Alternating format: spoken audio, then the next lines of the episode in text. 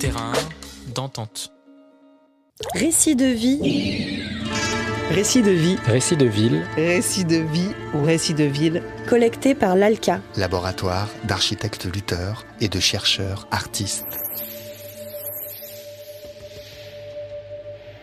Les récits de vie sont une tentative de troquer les lignes trop droites de la ville contre un regard, un vécu, une histoire.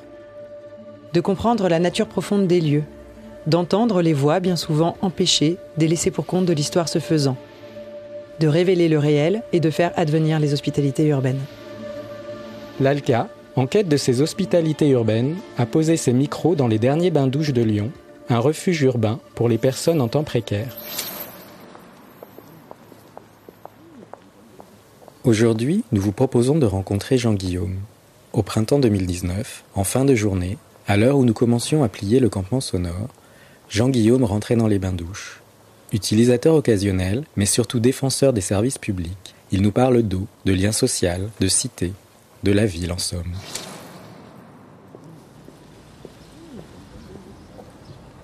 Moi, je suis ténor contre, je chante, mais pas sous la douche. Je suis retraité de l'hôtellerie internationale jusqu'à un accident de moto qui m'a mené au taxi, où j'ai fini euh, fondateur de Transeurope Taxi Multiservice. Comme je suis quadrilingue, ça, ça aidait pas mal.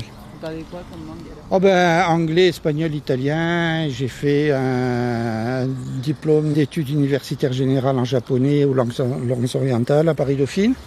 Puis j'ai fait un crochet par le Goethe-Institut, mais l'allemand, ça fait pas de la jolie musique, donc j'ai arrêté. Ça m'intéresse. La langue qui fait la plus belle musique, c'est de très très loin l'italien. Moi, je m'appelle Jean-Guillaume Servier et je suis actuellement domicilié euh, à l'UC5 à Bron, 69 500.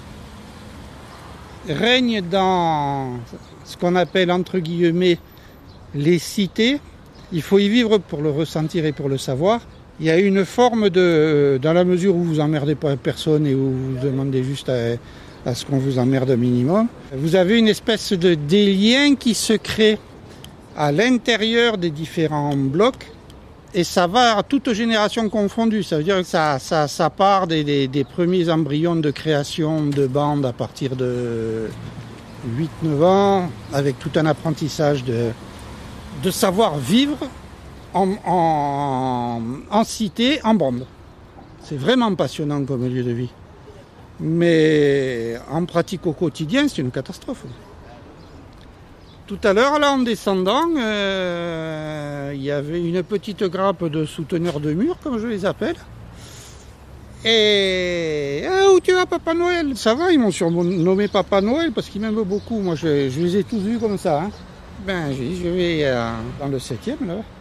Suite à une, une obstruction d'évacuation d'eau, c'est au premier ou au second que le problème d'obstruction se passe. Comme je suis au cinquième, ainsi que le voisin du sixième et le voisin du quatrième, troisième et second, je pense. Eh ben, salle de bain, euh, Walou, salle de bain. Il y a, a 15-20 ans, j'avais été hébergé au foyer Notre-Dame des Sans-Abri, rue Sébastien Griff, et après, par l'intermédiaire de mes pasteurs, j'avais eu fait une, chambre euh, seule, quoi, à la cité de Lyon d'Armée du Salut, mais j'y suis resté 7 ou 8 ans, là, avenue Thiers à Lyon.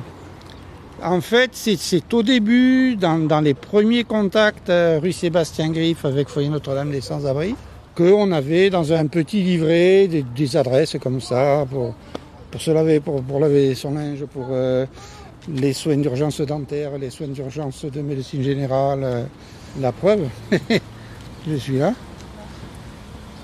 La nécessité de, ben, des, bons vieux bains douches, hein, comme on les appelait avant, reste, reste une actualité euh, tout à fait contemporaine, euh, importante et nécessaire en 2019, parce que euh, c'est la possibilité pour un certain nombre de gens à la limite de la bascule et pour lesquels rester propre c'est le dernier échelon avant que le fléau ne se déséquilibre définitivement, ne serait-ce que pour ces populations-là, c'est indispensable. Un maire va vous dire, ça coûte combien? Personne ne pourra répondre à cette question par un coût. C'est juste impossible. Par contre, la nécessité sociale de l'équipement, elle, Moi, j'attends que quelqu'un essaie de me démontrer le contraire. Hein. On va rigoler. Mais ce qui est dommage, c'est qu'on on conditionnalise souvent ces établissements à ce que j'exècre qui s'appelle la politique politicienne. Et ça, il faut surtout pas.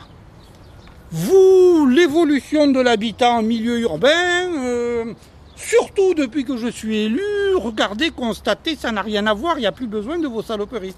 Eh bien non.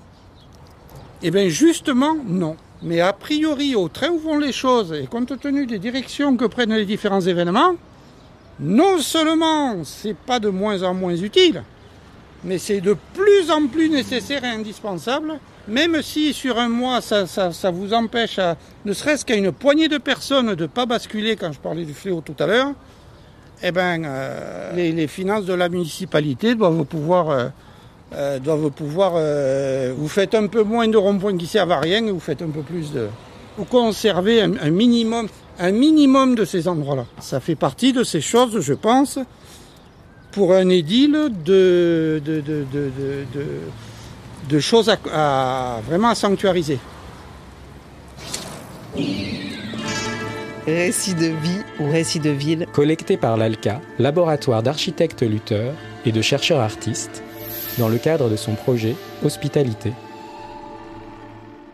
Retrouvez tous les sons sur l'alca.org. Vous écoutez Radio Anthropocène.